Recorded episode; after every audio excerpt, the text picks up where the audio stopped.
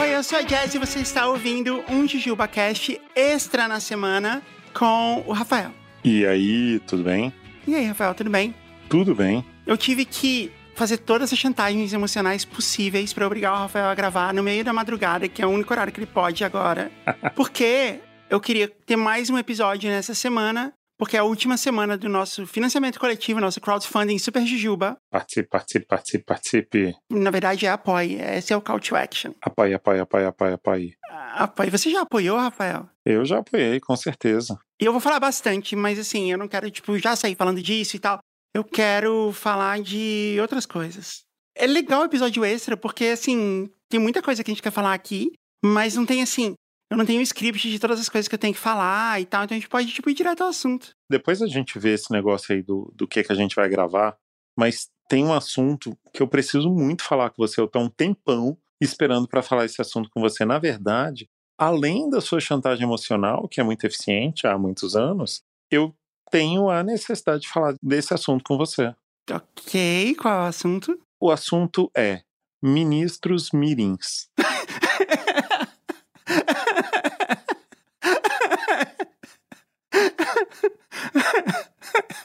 Olha, se existem infinitas realidades, eu não acertei qual era o assunto em nenhuma delas. Sim, sim. É, e agora é, é um evento canônico, né? Só em uma realidade se dividiu. ok. Jess, eu preciso que você me diga o que você acha que são ministros mirins. Você já ouviu falar em ministros mirins? Não, nunca tinha ouvido falar o termo. Já ganhei um ponto nessa grande disputa porque eu trouxe um termo que você não conhecia. E você conhece muitos termos. Ministros mirins. Eu não sei, eu diria que a maioria deles são mirins. Sim, essa, essa é uma boa suposição. Dado o desempenho deles e o conhecimento que eles têm a respeito do cargo que eles ocupam, eu diria que, sei lá, 99% são mirins. Sim, ok. Não, mas não é isso. Eu tava conversando com um amigo meu, aí ele falou assim: não, porque o pessoal brincava na época do Collor que o ministro da Agricultura não precisava de ministro mirim, porque ele já era mirim. É claro que é uma coisa que todos sabem, né? Mas o ministro da Agricultura do Collor, o primeiro, ele assumiu o governo com 29 anos. E aí tinha essa brincadeira que ele já era um ministro mirim. Aí eu falei, cara, desculpa, mas como assim ele já era um ministro mirim? O que é um ministro mirim? Aí ele falou, não, o Collor tinha ministros mirins. Para cada ministro que ele tinha, existia uma criança que era um ministro mirim. Eu não consegui prestar atenção no resto da conversa. Eu só queria sair dali e poder sentar e pesquisar o que era um ministro mirim. E você fez? Quando eu joguei ministro mirim no Google, entre aspas, eu só achei dois resultados que levam a uma página do Jornal do Brasil, um facsímile do Jornal do Brasil, falando, são duas notícias sobre os ministros mirins do Collor. Nenhuma é assim, Collor estabelece ministros mirins, ou novidade para a criançada, Collor cria o Ministério Mirim. Era assim, era uma notícia, Collor reúne ministros mirins na Granja do Torto.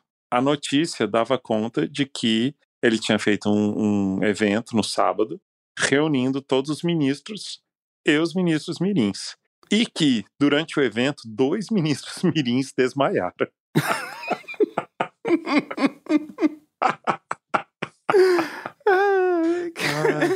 Ai, aí eu fui ler, e o que eu pude supor, porque não tá explicado lá, né? Não tem. Ele já parte da realidade que os ministros mirins existem. Ele não tem que tirar um contexto. Isso, e não tem um link para você olhar, né? Você não entra na Wikipedia ali, é, ministros mirim rapidão. Ou você sabe ou você não sabe. Não era um espectro do saber. E falava que eles deviam apresentar as pautas deles. E eles eram ministros mirins entre 7 e 14 anos. Ok. Eles primeiro assistiram a banda de sei lá onde tocando, mas só tinha lugar embaixo do todo para os ministros sênior. Então, os ministros mirins ficaram fora do todo e por isso dois deles desmaiaram de calor. Nossa, que crueldade. Que, que bizarro, né? Ninguém percebeu que eles iam desmaiar, assim, que loucura. Eles deviam estar de terno. Não, e nem era onda de calor, né? Isso foi em 1990, imagina. O mundo tava começando a aquecer só. É, não tinha chegado a um grau e meio acima. Aí fala assim, não, o ministro Mirim da Agricultura, o menino Larará, questionou o Collor sobre a concessão de recursos para o Plano Safra, para financiar a agricultura nacional.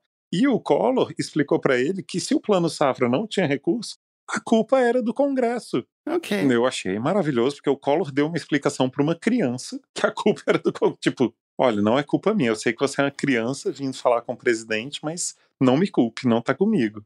E, e aí depois ele tinha outras conversas, ele, sei lá, distribuía refrigerante para as crianças e enfim. Então, eu tenho muitas coisas a comentar sobre isso. a primeira é que, assim, eu tô fazendo esse episódio com o objetivo de promover, explicar o financiamento coletivo, crowdfunding, se permitiu para as pessoas. E é muito possível que a gente tenha perdido 90% dos, dos ouvintes já agora. Porque você trouxe a pauta ministros mirins do governo Collor. Sim. Ou não, né? Ou talvez é tão engraçado que todo mundo ficou, não sei. Se eu conheço bem os ouvintes e as ouvintes do Jujuba Cash, no momento que eles perceberam que a pauta era sobre ministros mirim, eles não conseguiram sequer pausar o podcast. Eles precisavam falar com o caixa do supermercado e não falaram, porque estavam ouvindo o ministro mirim. É verdade. E se você pensar bem, essa é uma tendência que existe há muito tempo, né? Porque eu lembro que nessa época tinha o Sabadão Sertanejo. Certo. E nas tardes dos dias de semana, a vovó Mafalda apresentava um programa que era um Sabadão Sertanejo Mirim, que tinha mini duplas sertanejas, cantando covers das duplas sertanejas adultas. Sim, que era tipo Crianças do Meu Brasil, ou Pequenas Andorinhas. Qual era o nome desse programa? Eu vou chamar de Ministros Mirins do Sertão. Tinha um cover de Chitãozinho e Chororó, que era nome de outros passarinhos. Então era assim, tipo... Bem TV e Roxinol. Bem TV e Roxinol. Não, Roxinolzinho, né? Tipo uma coisinha assim. Bem TVzinho e Roxinol. É, Bem TV e Roxininho. Isso, algo Eu assim. tenho talento para participar da, da produção do Pequenas Andorinhas, hein? Tem sim. Obrigado. Eu posso continuar descrevendo pequenas Não, não, andorinhas? peraí que eu tô sonhando com esse momento. Só, só mais um. Você quer ir fazer o seu currículo e mandar para SBT? eu posso esperar. Não, não, eu, eu, eu já anotei aqui. Botar no LinkedIn, talento oculto para. Nomear duplas sertanejas mirins de covers de duplas adultas. Aí tinha uma dupla cover do Leandro e Leonardo, que era tipo, sei lá, outros nomes com L, sabe? Tipo, não sei, Lourival e Lourenço. Isso, isso, ótimos nomes. Muito provável. Pra crianças, sim. E elas cantavam músicas de adulto, né? Eu lembro que tinha uma, uma criança, uma menina, que ela era cover da Sula Miranda, que era um, um sucesso sertanejo da época. Ela era rainha dos caminhoneiros. Rainha, grande rainha dos caminhoneiros, inesquecível. Eu não lembro como é que era o nome, o nome dela, assim, mas era algo, sei lá, Sueli Minerva. Parecia algo que foi feito pelo Evolution Soccer, sabe? Assim, Sei. Eu votaria em Zula Criança. O que, que você acha? Zula criança, maravilhosa. E aí eu lembro que ela cantava uma música, tipo, a gente faz amor na boleia do caminhão. Esse era o refrão. Não, não é possível. Tava lá uma criança de 10 anos cantando isso. Nossa. Porque música sertaneja é muito sobre isso, né? É muito sobre amar no sentido bíblico, né? É legal, assim. Tinha muita música sobre isso, assim, tipo, vou te deitar no solo de fazer mulher. Eu uma vez estava assistindo o programa da Vovó Mafalda, Pequenas Andorinhas, mas durante a semana. Não era um cover do Sabadão Sertanejo. Sei. E aí eles adaptaram uma música. Você sabe qual era aquela música do, do cara que ia na, na piscina, ele chegava no clube e se apaixonava? eu, lembro, eu lembro dessa música. A música era assim, ó. Foi assim que aconteceu essa história de amor. Era domingo de sol e calor. Eu fui para o clube beber e cantar. E aí aparecia a primeira diferença, que ele em vez de falar beber e cantar, ele falava cantar e dançar. Ah, ok. Na verdade era só essa diferença, todo o resto era igual.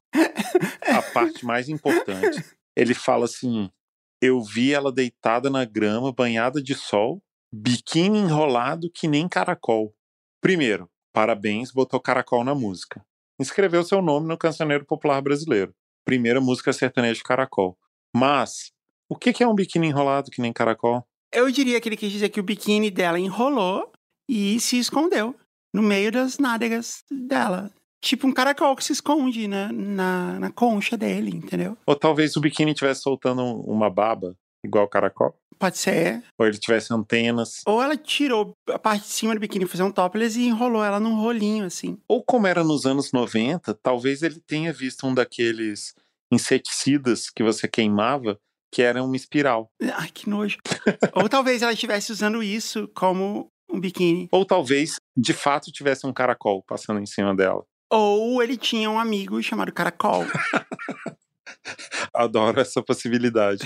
Também era muito provável que nos anos 80 tinha muita coisa, assim, marca que podia se chamar Caracol, mesmo que não fosse atraente, entendeu? Tipo, cobertores Caracol. Droga, eu devia ter chamado a nossa empresa de Caracol Storytelling. Com certeza. o meu próximo comentário era o seguinte: eu me identificava muito com essa música porque ele ia pro clube. Ele não ia pra praia. Porque todas as outras músicas são de praia. É, porque é em Goiânia, né? Nessa música, ele vai pro clube e a menina tá na grama, não tá na areia. Ela pode estar no Yacht Clube, Clube do Exército, na ASBAC, na ABB, no Cota Mil, no Sino Vizinhança, no Clube dos Subtenentes e Sargentos do Exército, que é o Rocha. No Clube dos Previdenciários. Ou no Sesc também ela pode estar. Sim, então eu me identifiquei muito. E aí ele continua, né? Ele fala: Fiquei louco, que coisa gostosa e tão feminina. Perdi a cabeça, pulei na piscina, então me lembrei e não sabia nadar. Assim, de 0 a 100 em um segundo, né? É realmente um cara apaixonado. Que ele viu a mulher e ficou louco. Imediatamente, assim. Eu acho que o que ele tá querendo dizer é que ele teve uma ereção, né? E ele se jogou na piscina. Porque nessa época os homens iam ao clube usando sungas muito apertadas. E aí ele foi pulando na piscina primeiro para dar uma gelada, que nessa época não existia piscina aquecida, né? A piscina era sempre gelada. Sempre. E segundo que para esconder ali, né? Dentro do que ele podia fazer, me parece que era o melhor que ele podia fazer. Foi, exceto pelo fato de que ele não sabia nadar, né? Então, assim, mesmo para disfarçar e dar uma esfriada, ele botou a vida dele em risco. Que me lembra aquele velho ditado que você me falou uma vez, né? Uma boa ideia é dar um mergulho no mar. Uma má ideia é jogar o Paulo Gorgulho no mar. Sim, é um grande ditado, né? Um ditado muito utilizado na Marinha do Brasil, que eu te falei, não sei, há 20 anos. Paulo Gorgulho é um ator, né? Ou é um ministro mirim? Ou ambos. Pode ser, tem vários atores ministros. Tem essa tendência do, do, da miniaturização dos papéis, porque assim, além dos ministros mirins, tem o Masterchef mirim, tem o The Voice mirim, tem o X Factor mirim, tem o American Idol mirim. Mogi mirim. Tem o Das Cruzes, tem o mirim. O ônibus da Itapê mirim. Mas assim, o que eu quis dizer, antes que você fale todas as palavras que você lembra que terminam com mirim, que aliás, que bom, né, que a gente usa essa... Que isso nunca cabe, né? Que a gente nunca deixe de usar o termo mirim para significar que é para crianças. Um termo tupi-guarani tão legal. Sim. O que eu tava dizendo é que eu acho que é uma tendência, né? E, tipo, todo mundo gosta, né? Sempre agrada as pessoas. Então acho que foi esse o objetivo do, do Collor, né? Não sei. Eu acho que ele quis aproximar a política das crianças, né? Que as crianças se identificassem ali, né? Com aqueles pequenos ministros usando seus ternos. Eu acho que ele tinha um sobrinho que ele estava devendo um favor e precisava arranjar um cargo para ele e ele tinha menos de 14 anos e essa foi a solução que ele deu. Seria legal também. não, não, não, não, seria literalmente ilegal. Mas não era um cargo pago, eu acho, né? É uma pesquisa que pode ser feita, né? Eu preciso dizer que é possível você ir na folha de pagamento de 1990 e ver se alguma das crianças recebeu. Ou se elas eram pagas em refrigerante. Se essa compra de refrigerante teve licitação, porque às vezes tem umas camadas aí, né? Não, e outra pergunta: será que esses ministros mirins, se eles tinham de 7 a 14 anos nessa época, hoje eles têm uns 40, né? 40 e tantos. Será que eles botaram no LinkedIn que eles já foram ministros? Eu não sei, eu colocaria. Eu colocaria. Fui ministro em 1990. Olha, você pode colocar, ninguém vai questionar. E só tem duas matérias para você verificar. Mas seria ótimo, né? Porque aí você põe no, no currículo ministro, né? ministro da Agricultura, 1990. Aí você vai para a entrevista, aí o cara fala assim: vejo aqui no seu currículo que você foi ministro em 1990. Aí você fala: é, é verdade. Falo, Mas como pode? Você era apenas uma criança. Pela sua idade, você tinha apenas 10 anos. Aí você fala: que bom que você está demonstrando suas habilidades matemáticas, mas o entrevistado que sou eu.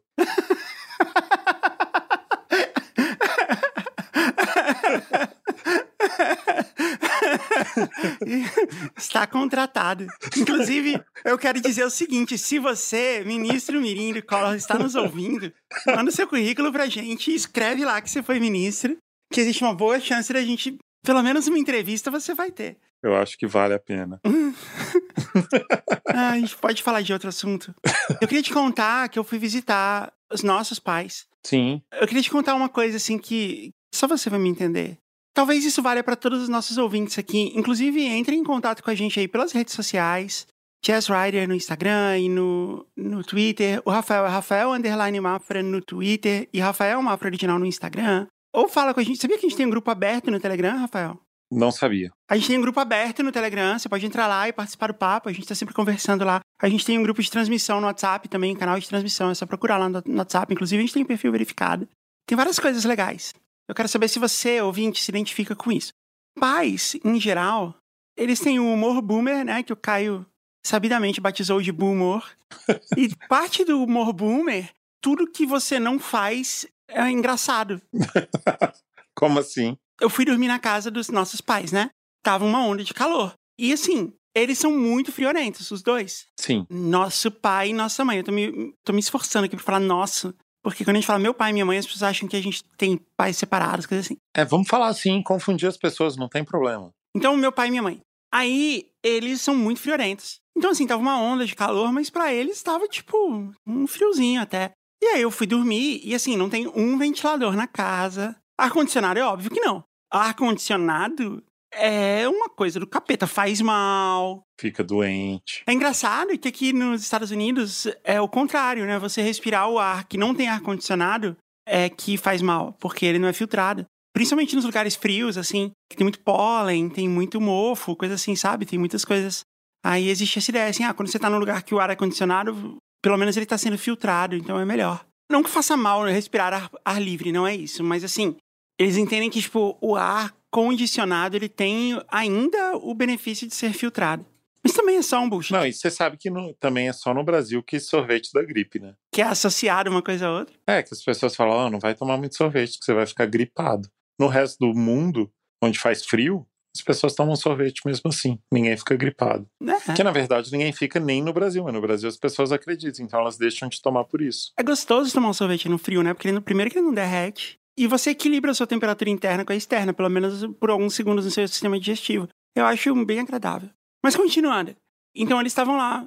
Ah, mas a Mariana é muito calorenta. Como se isso fosse, assim, tipo, um, um demérito, entendeu? Como se fosse uma coisa patética da minha parte, uma característica, sabe? Problema de personalidade. Igual quando eles falam assim, tipo, que você é uma pessoa desastrada, ou que você é uma pessoa distraída, ha, ela sente muito calor. E aí eles ficam rindo entre eles, assim, achando muito engraçado.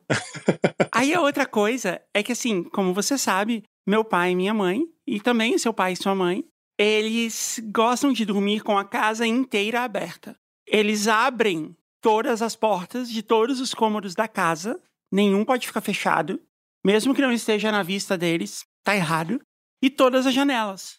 E aí eles dormem com, tipo, um milhão de cobertores também, então, enfim. E eles acham isso muito saudável e muito natural. Tudo bem, não tem nada de errado com isso a princípio, né? Tudo bem que eles moram num lugar onde os mosquitos, eles têm o tamanho de um uno. um dia eu tava na casa deles, entrou um besouro, eu achei que era um drone.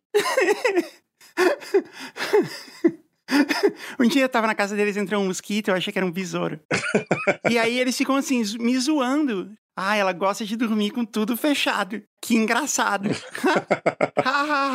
que pessoa engraçada que fecha a porta e a janela para dormir.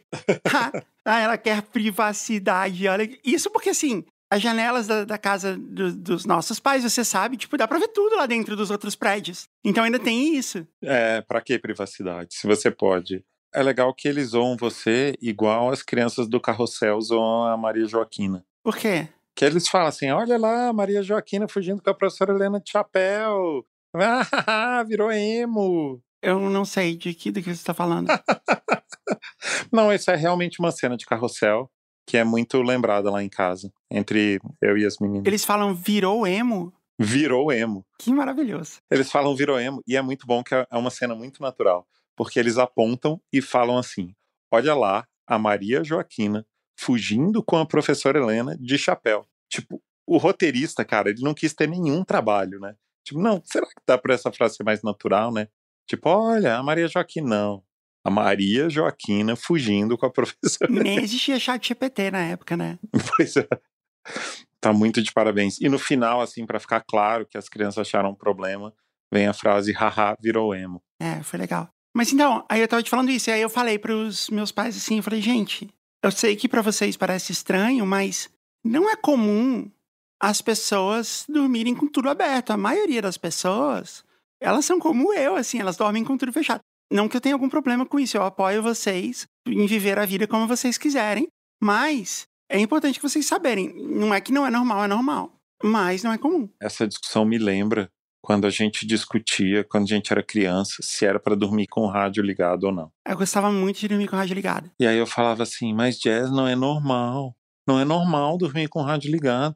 As pessoas dormem em silêncio. E aí você falava, mas o que é normal? Numa população em que só existem duas pessoas, o que uma faz não é normal. e eu tava certa. não, você estava errado. Eu ficava desesperado. Desesperado, porque além de estar com não, não, sono. Não, eu tava certa. Você pode dizer que não é comum, mas o que eu falei foi. Eu não sabia que eu tinha usado esse argumento, mas eu tô muito orgulhosa de mim mesmo, da jazz do passado, porque eu tava. Você tem que admitir que eu tava absolutamente certa.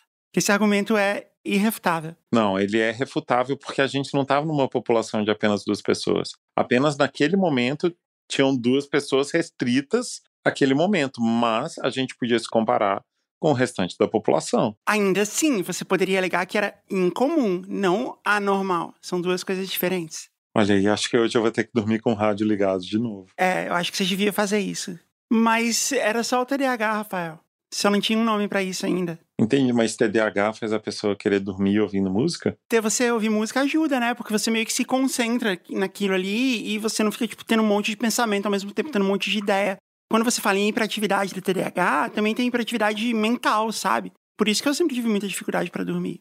E por isso que para mim funcionava dormir ouvindo música, porque era uma coisa ao mesmo tempo que era um entretenimento, eu conseguia me focar, me concentrar nela, mas ao mesmo tempo era repetitivo. Então eu não precisava, tipo, ah, eu preciso ouvir essa música até o fim, entendeu? Eu não tinha esse compromisso. Porque senão isso ia me manter acordada também. Entendi. E depois você reproduziu isso assistindo Friends até dormir. Agora o que eu faço é jogar o Wordle, ou termo, ou letreco. Como é possível? Você joga isso até dormir? Eu começo a jogar e na primeira jogada eu começo a ficar com muito sono. É muito rápido. Primeiro porque, assim, uma desta parte, eu sou muito, muito boa no jogo. Em geral, eu mato o jogo em menos de 10 segundos. Na língua portuguesa é muito fácil, porque se você está falando uma palavra de cinco letras, ela tem. Ela deve ter duas sílabas. Se ela tem duas sílabas, ela tem que ter pelo menos duas, talvez três vogais. A maioria das vogais são A ou O, né? As principais vogais, assim, as vogais que mais se repetem.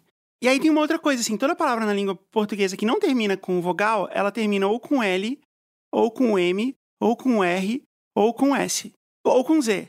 Existem exceções? Existem. Tem palavra que termina com N, tem palavra que termina com H, sei lá. Mas ou é com vogal ou com essas letras. Então, na hora que você coloca essas letras ali, você matou, entendeu? Tem razão, Jazz. Dá, dá muito sono. Não faz nenhum sentido. não faz nenhum sentido esse jogo em português. Em inglês, eu também mato em inglês muito rápido. Mas o que acontece é que quando você põe as vogais, você meio que pega o som da palavra, entendeu? A sonoridade da palavra. Então, quando você, por exemplo, uma palavra que tem lá duas vogais A, então você vai ficar pensando assim, tipo, em planta, janta, sabe? Você vai começar a pensar assim, e isso é uma espécie de mantra, sabe? Uma espécie de mantra. Porque você fica repetindo palavras na sua cabeça, né? E aí isso, tipo, me direciona totalmente minha concentração. E é muito rápido. Eu fico com sono muito rápido. Tem um momento que eu começo a ficar com muito sono, muito sono, e aí eu começo a lutar contra o sono porque eu quero terminar o jogo. E aí uma voz fala para mim assim: Não, Jazz, você pode dormir. Você vai dormir. Você termina amanhã, foda-se. Aí eu, ah, é mesmo. Aí eu só paro o jogo no meio e vou dormir. Eu gostei que essa voz começou muito gentil e terminou com foda-se. Chega a fadinha. A Jazz vestida de fadinha do seu lado. Jazz, vai dormir, querida. Foda-se essa merda. Deixa eu te falar do financiamento coletivo. Sim. Porque senão a gente não vai falar. Ó, é muito importante que todo mundo que tá ouvindo, o financiamento coletivo é muito importante pra gente e eu vou explicar por que você vai entender. Porque é o seguinte, a maneira como a gente costuma normalmente se financiar é tendo publicidade, ou seja, vem uma marca, sei lá, de refrigerantes, patrocina a gente, a gente divulga refrigerante para você. Você vai lá, toma um refrigerante, a gente volta na, na, na fábrica de refrigerantes e mostra que, olha, no período que você anunciou com a gente, o seu consumo de refrigerantes aumentou um pouquinho, ou sei lá, a gente teve um monte de clique aqui no seu link de refrigerante, coisa assim. É uma volta muito grande, sabe? Entre a gente trazer um conteúdo para você, fazer uma publicidade nele, esperar que parte do público vá consumir o produto que a gente está divulgando, consuma sempre com responsabilidade, e depois a gente ir lá e mostrar que isso deu certo. Sim. Muito mais fácil é a gente, tipo, a gente criar os nossos próprios produtos e levá-los até os nossos ouvintes. Então, o financiamento coletivo é isso que a gente está fazendo. A gente criou um monte de produtos muito legais. A gente criou o livro do JujubaCast. E o livro do JujubaCast vai ter um projeto gráfico todo legal, todo pensado, feito com as coisas que a gente faz. Vai ter as, as melhores histórias. Vai ter o nome de todo mundo que apoiou nele. Vai ter um projeto gráfico muito legal. Vai ter, sabe, vai ter qualidade muito legal. A gente está trazendo as camisetas de volta. Vai ter a gravação do episódio ao vivo. Tem um monte de addons legais. Addon é quando você, assim, você faz um apoio, você pode adicionar outras recompensas no seu apoio. Só que assim, ao invés de a gente anunciar um produto e esperar que você compre, o que a gente faz é, ó, a gente vai produzir esses produtos aqui. Se você apoiar a gente antecipadamente, quando a gente produzir esses produtos, a gente manda ele para você como uma recompensa, como um agradecimento. E os valores dos apoios estão bastante ali no, no que faz sentido para aquele produto, entendeu? A gente tem um apoio, por exemplo, que se chama Só o Livro. Você vai receber só o livro do Jujuba Cash. Mas o valor desse apoio é mais ou menos o preço de um livro desse tamanho, assim, numa livraria, entendeu? Camiseta também. Então, assim, não é uma doação que você está fazendo pra gente exatamente, é um apoio, tá? Não é assim, tipo, ah, eu tô indo lá contribuir. A gente está tirando algo em troca no mesmo valor que o valor que você contribuiu, assim, valores similares, em uma característica de valor. E no fim é um pouco disso, assim. Na verdade, é você apoiando a gente antecipadamente para a gente poder produzir esses produtos. A gente vai mandar um para você, de acordo com o que você apoiou. E a gente também vai oferecer ele pra, em outras versões, porque todos os produtos do, do, do crowdfunding são do Super Jujuba são exclusivos, mas a gente vai produzir outras versões não exclusivas deles para que eles sejam vendidos depois. Então acho que isso é muito importante deixar claro, porque tem muita gente perguntando assim: "Ah, mas o apoio é mensal? Se eu apoiar e não não bater a meta, a gente vai receber o dinheiro de volta e tal?" Então é isso assim, tem essa característica, sabe?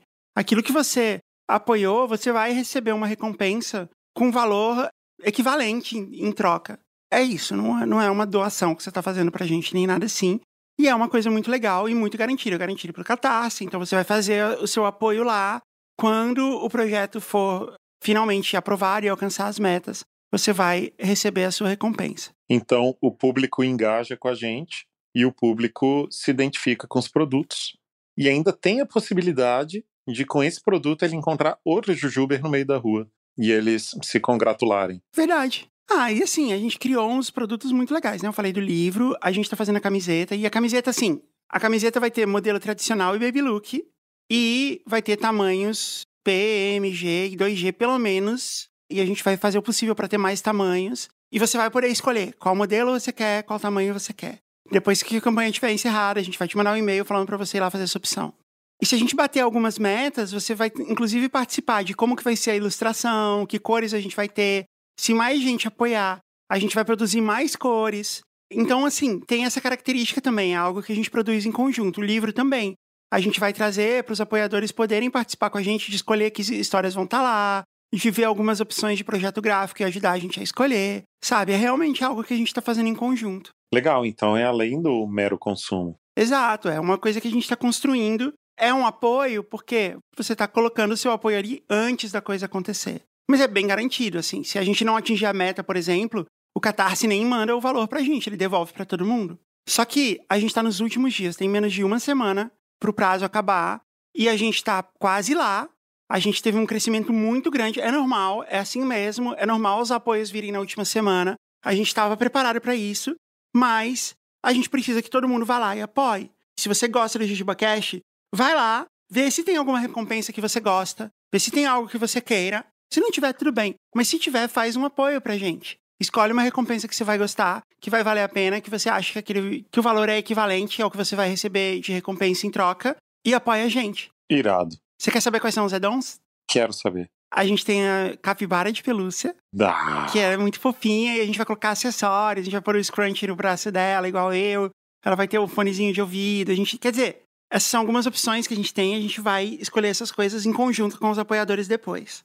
Tem um monte de coisinhas assim. Tem o meu kitzinho de scrunchies de prender o cabelo, sabe? Tem kit de adesivos. Você pode colocar como edom mais um livro, mais uma camiseta, ou mais quantas você quiser.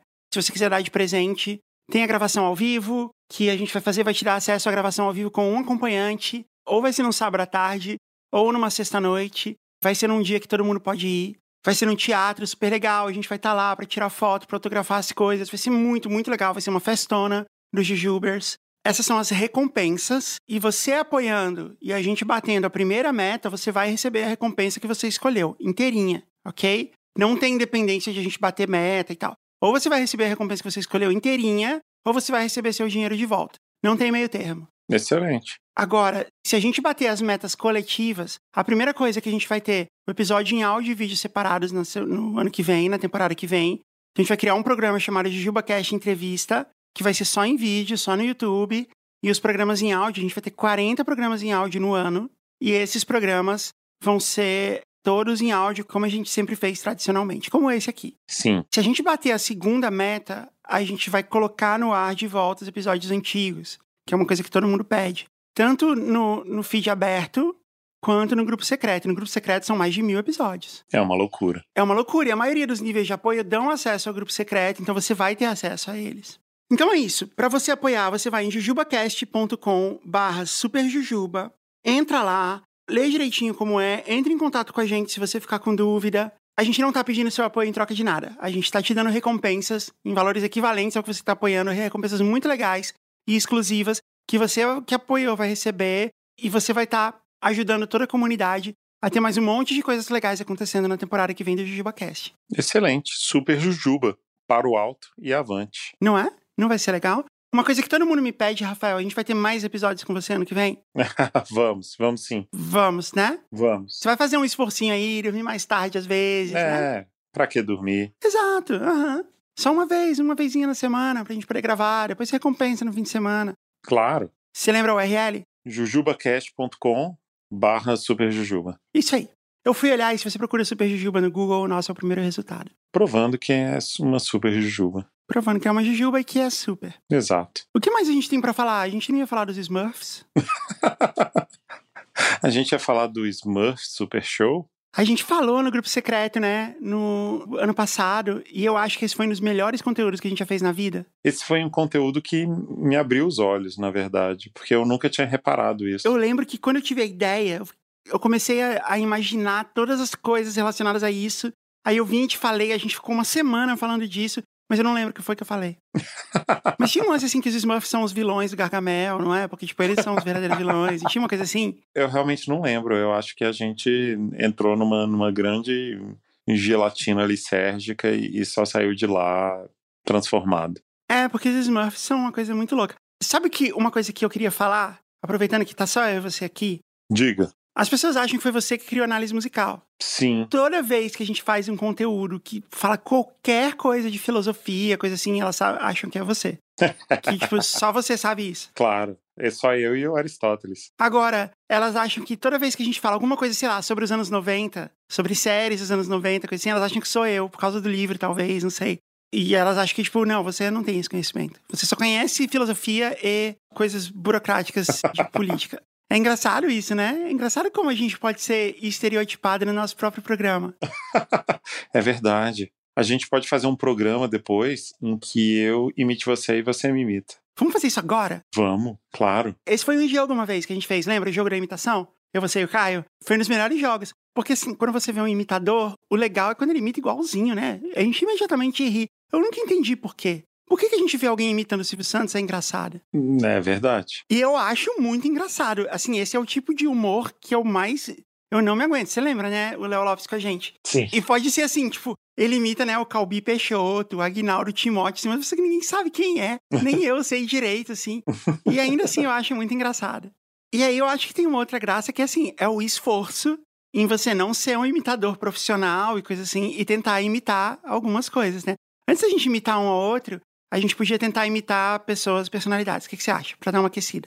Imita o Luciano Huck. Ele fala meio, meio anasalado, assim, né? Assim, eu acho. Ele fala com sotaque paulistano mauricinho, né? Com uns R's travados, assim, né? Tipo quando o, o Gregório da Porta dos Fundos imita um paulista. nós vamos aqui fazer um jogo com a galera do Caldeirão.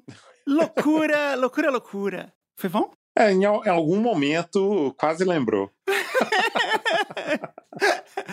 tá bom. Eu quero ver você imitando a Sandra Annenberg.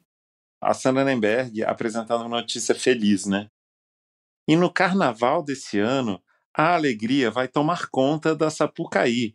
É o que promete a Prefeitura do Rio de Janeiro. Nossa, foi maravilhoso. Eu achei muito, muito bom. E pode ser usado em qualquer ano. Você até aumentou a ressonância, assim, da voz, assim. Achei, nossa, achei que foi perfeito. Foi ótimo. Aí, meu talento pra Sandra Nenberg. Não, perfeito, perfeito não. Mas, assim, eu acho que você trouxe características da Sandra Nenberg. Eu acho que você saiu muito bem. Peraí que eu tô acessando meu LinkedIn. Imitador da Sandra. tá do lado de Ministro Mirim. Vai, me desafia mais um antes de eu tentar imitar você. Você pode imitar o Herbert Viana. Os Paralamas, eles têm um carinho tremendo pelos argentinos. e eu acho muito importante quando a gente toca na América Latina e a gente tem o carinho de todo o público da América Latina pelos Paralamas. Eu não consigo mais, que droga. Muito não, foi maravilhoso.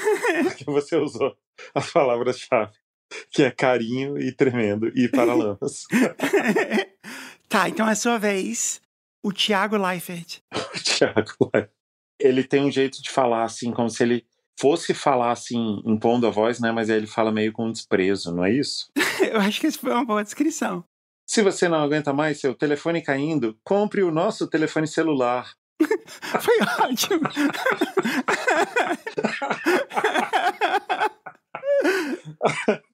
Ai, ai, porque é isso que ele faz também, né? Tá vendendo telefone celular. Eu não sabia, mas ok. okay. Então, agora é minha vez. Eu vou imitar você. A voz tem que ser mais carregada, assim, mais, mais carregada, assim, mais carregada, assim. Ok? Mariana, é, não vai dar pra gravar hoje, não. Ah, bicho, sei lá, tô fazendo aqui o microfone e tá, tá, não tá dando certo, não. foi bom, foi bom. Tem um quê de, de sotaque guaraense, né? Tem um sotaque guaraense. Ah, sim, é uma mistura assim, meio, meio goiano, meio mineiro, né? Mariana? Uma acentuação assim, mais nordestina, né? Mais aberta. É, tem um pouquinho, né? Vai, sua vez. Quero ver agora. Caio, Caio, eu posso te pedir só mais uma vez para você trazer o Gil Bilbo? Gil Bilbo só, só mais essa vez.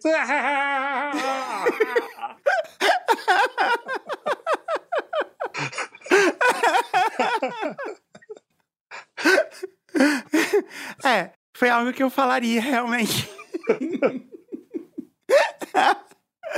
Mas não foi igual. É, não, mas. Mas foi bom. É o que eu falei, o engraçado é o esforço. Bom, é isso. Como você falou, tá realmente tarde. Ô, bicho, tá realmente tarde. E meu microfone não tá funcionando mais. É muito bom você se auto-imitando.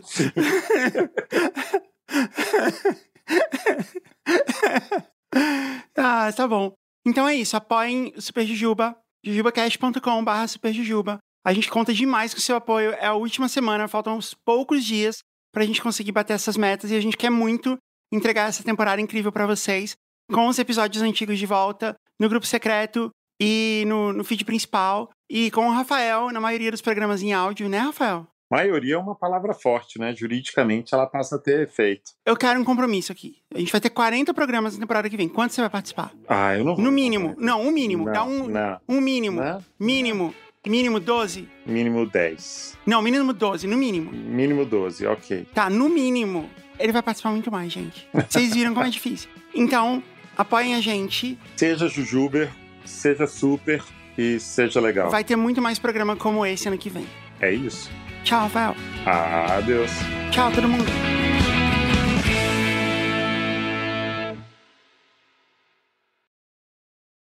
Caracol.